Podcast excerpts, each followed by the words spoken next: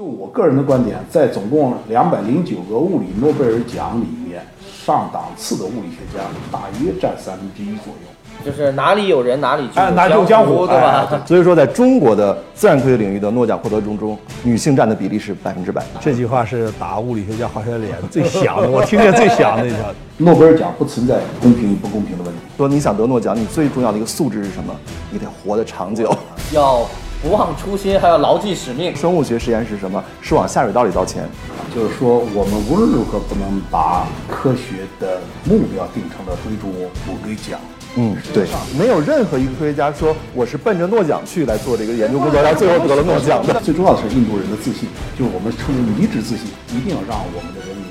很早就学深刻的知识，谦虚使人进步。嗯，谦虚怎么可能使人进步嘛？对， 而科学需要的是理想主义。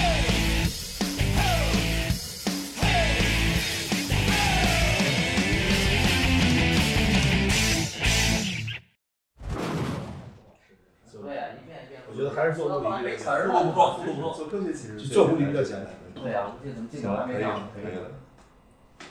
无理性不真相，欢迎收看《理性派对》，我是主持人吴宝俊。我们本期的话题是诺贝尔奖。我们今天有请到的两位嘉宾，坐在我左手边的是中国科学院物理研究所的曹泽贤研究员，主持人好。那么坐在我对面的是来自北京航空航天大学的叶盛教授啊。啊，宝军好，各位观众朋友 好。呃，叶老师曾经在我们中国科学院生物物理研究所工作过啊对，在我们科学院工作过的人呢，都流传着一句话，叫“你生是科学院的人，死是科学院的死人”。我没做到，那么我想，我们先从网友关注的这个八卦开始啊，对吧？大家注意到这个这里面这些奖项基本上涵盖了咱们基础科学领域了。呃，比方说是天文类的，它可以归到物理类的；材料的归到物理或者化学的，对吧？那么这里就有一个问题是，诺贝尔奖为什么没有数学奖啊？我关注了一下网上流传的这个八卦啊，有多种说法。有一种说法说是这个因为诺贝尔本人数学不好，他很讨厌这个理论化的东西，哎，我记得有一个更八卦的，你说我听说那个诺贝尔，他说他有一个爱的这个女人被数学家抢走啊，了，于是就是情人或者是媳妇儿的吧啊，那是你理解的，我可没那么说。啊，最后说呢，他这个所以一怒之下就永远不把这个奖发给数学家。哎，这个八卦是不是真的？这个我不太清楚，但是也许还有其他的考量嘛，比方说在西方的语汇里面，数学是是单列的，是不在科学不在的自然范范畴科学里范畴里，啊哎，数学不在自然科学的范畴里，对。哦，那它数学算是一种理解大自然的语言，对啊它算语言。对吧当然了，就是说后来这个由于诺贝尔奖的名声变得啊呃越来越怎么说呢？越来越大，越来越大嗯对越大。然后呢，数学家老得不到这样奖呢，觉得很遗憾，所以说后来呢，呃，数学数学类专门设了一个类似的大奖，叫菲尔兹奖。哦，啊，所以说有时候把它说说叫数学诺数学诺奖是叫菲尔兹奖，他的这个获奖人应该说比某种意义上说比诺奖获奖人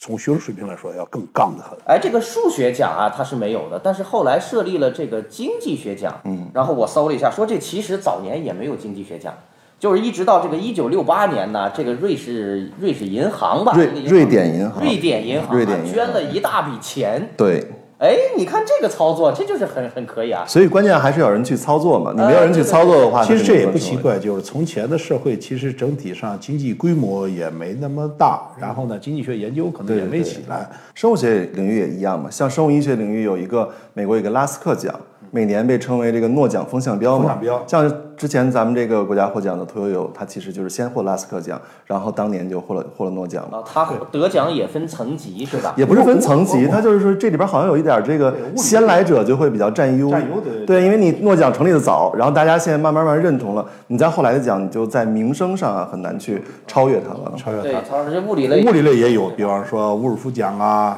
迪上拉克上狄拉克奖啊，呃，某种意义上也被当做这个诺奖的风风向标标，啊。就是先得了这个。我前一段听说咱们这个华人物理学家这文小刚老师，他是得了是今年还是去年的这个狄拉克奖狄拉克奖，狄拉克奖。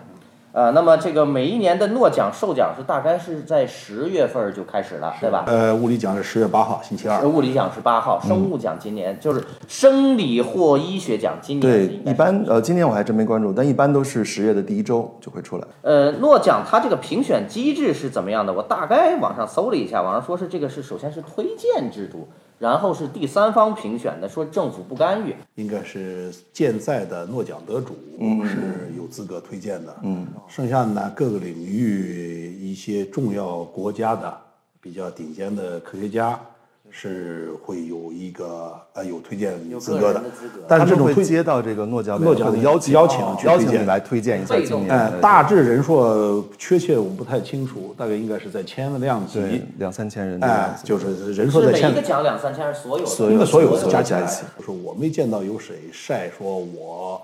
有资格推荐，可呃可以肯定的是我们俩不是推荐人，所以说我们不太清楚，仨都不是都不是。所以最重要的是，我们也没见到谁晒出来说我真的是我跟你，我向你表明我真的有资格推荐。对，嗯，其实听人说，但是我们没见着证据反。正都是悄悄的推荐，对吧？都是但你悄悄地你晒出来之后，可能明年就不邀请你了。啊，说不定当年就直接给出名了。因为你你一晒出来，那可能就会有人找你说，哎，你今天推荐我吧，那你这推荐还有没有客观性，对吧？呃，这一点呢，其实也不奇怪。这一点其实是关于诺奖的事情，有一本很有名的小说叫《Cantor's Dilemma》，嗯，我们汉语把它翻译成诺诺贝尔奖的囚徒。啊，诺奖的囚徒啊， 哎，哎不，因为这哎，因为这个里面其实诺奖本身和世界上其他的奖一样，都是人的一种活动。就是哪里有人哪里就哎哪里有江湖对吧哎？对呃，刚才聊起诺奖呢，我们就聊到一个可能跟历史有关系的这么一个问题吧。呃，也是过去一直刺痛咱们国人的，说是啊，中国人为什么没有得诺奖？后来我们首先有了诺诺贝尔的文学奖，然后后来现在是现在那个生理医学奖，屠呦呦老师也得了嗯奖了。但是呢，呃，大家还是在这个关注，就是在历史上啊，我觉得我们首先给网友做个科普，在历史上二位各自的领域里面得诺奖的这些华人，呃，大概有哪些工作是呃，可能老百姓多少听过一点，但不太清楚的，我们例举一两个。啊，好吧，对对物理对奖到目前为止呢，是已经发了一百一十二届，哇，一百一十二届了，共有两百零九人这个获诺奖。那么其中呢，一九五七年呢是李政道先生和杨振宁先生嗯获得了诺贝尔奖，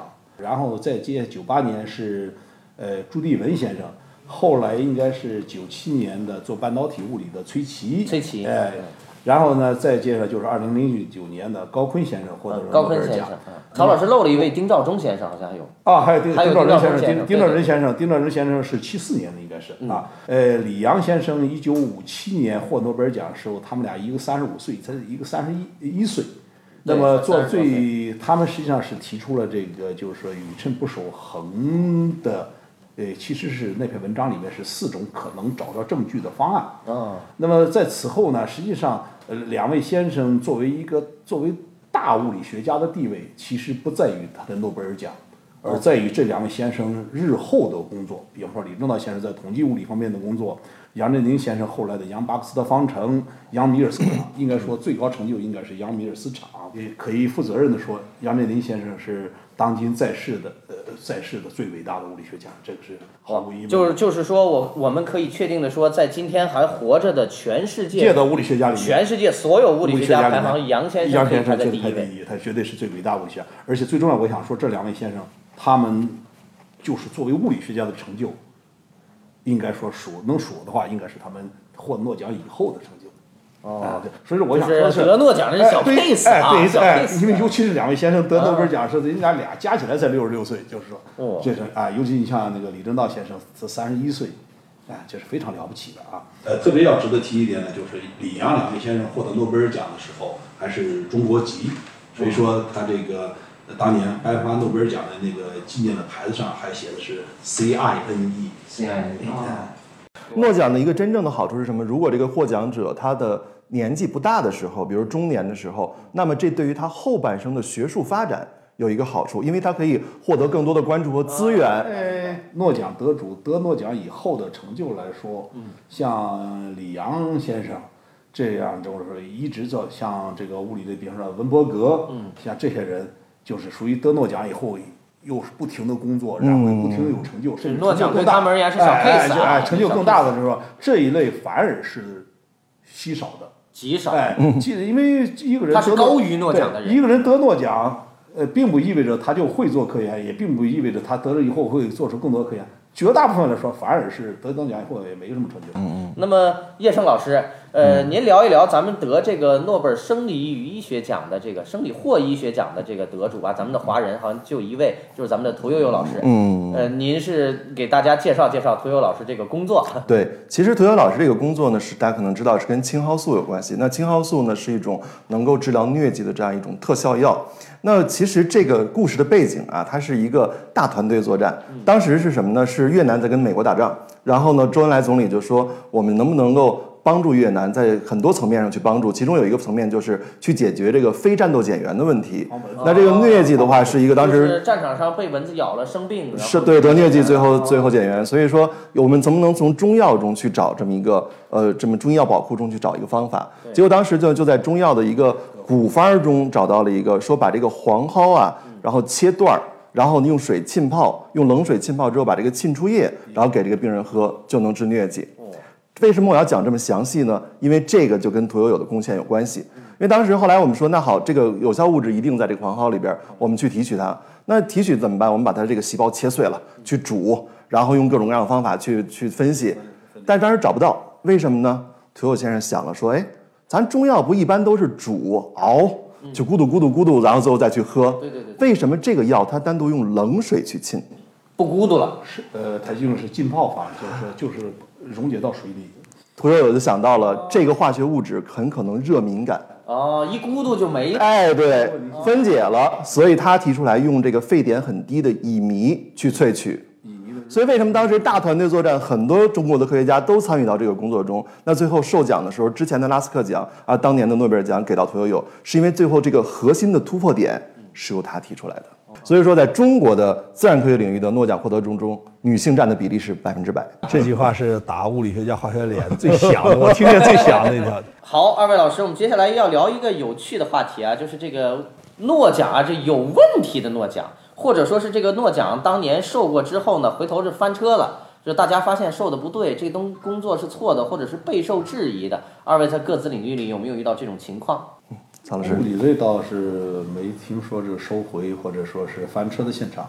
但是物理奖应该说是一个非常有趣的，是一个人性的一面镜子。人性的一面镜子，哎，这是非常哇有趣好的有哲学的一句话。啊但呃这与诺奖委员会本身没关系，可能与我们的误解有关系。嗯比方说，我们会错误的理解这个诺奖得主是一个物理学大家，物理学诺奖啊，是物理学大我家。们现在有时候都认为他是完啊人 大大了，大家你贴标签儿，觉得你得 对，就是你大是家一个完美的人不。不，人家完美错吧？我们只说专业，嗯甚至专业认为专认为专业是一个，就是从专业上说，他一定是大物理学家，这是个完全错误的。那也就是说，您言下之意，有的人其实他并不是特别懂，但是他偏偏就得不诺是奖了，啊。那诺奖本身物理奖就是人家的宗旨很清楚，就是发现和发明。是针对事儿的，针对事儿，对事儿啊对不对人的，针对事儿不对啊。人，对。所以说，这个他并不要求一个诺物理诺奖得主是一个大物理学家，这人家从来没有这么宣称过。就我个人的观点，在总共两百零九个物理诺贝尔奖里面，嗯，就是那种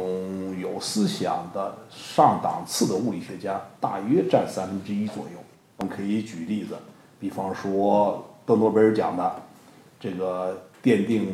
电动力学的洛伦兹，啊，诺伦茨，啊，奠定有量子力学和相相对论的呃爱因斯坦啊、普朗克，嗯，啊，包括我们的这个规范常识的杨振宁先生，嗯，对吧？这些都都是就是说是顶级的大物理学家，嗯，对吧？另外三分之二是中不溜着和特别差的，哎是吧？呀， 对对，但是那人家水平比我们普通的物理教授呢高得多了。我们嗯不是这意思，就我们想说的是，不是大家心目中误以为的他一定是那个一流就是的没那到个神那个量级。哎，没到那个量级。对但是另外一点，如果你这个人神就是太水平更高了，嗯人家还不给你讲呢。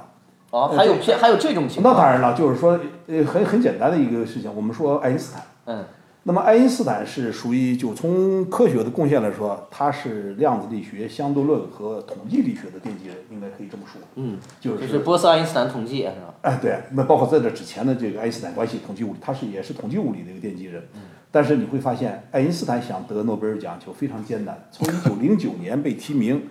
然后到一九二二年获奖，但是他一九二二年获奖是竟然是是补补一九发的二一年不发的。某种意义上说，爱因斯坦的诺奖实际上是蛮屈辱的一个一个诺奖。哇，哎，那照这么说，其实诺贝尔奖它本身说是我讲的就是发明啊等等这些，我跟背后的所有的其他因素没有关系，但其实并不是呃，。不对，当然不是呃诺贝尔不奖是那么一个简它单的是个私人基金会，是个私人基金会，哎对它有它自己的这这个这地方有一立个场不和，这态地度。方有个特别明确的，一定要告诉大家一点呢是，诺贝尔奖不存在公平与不公平的问题。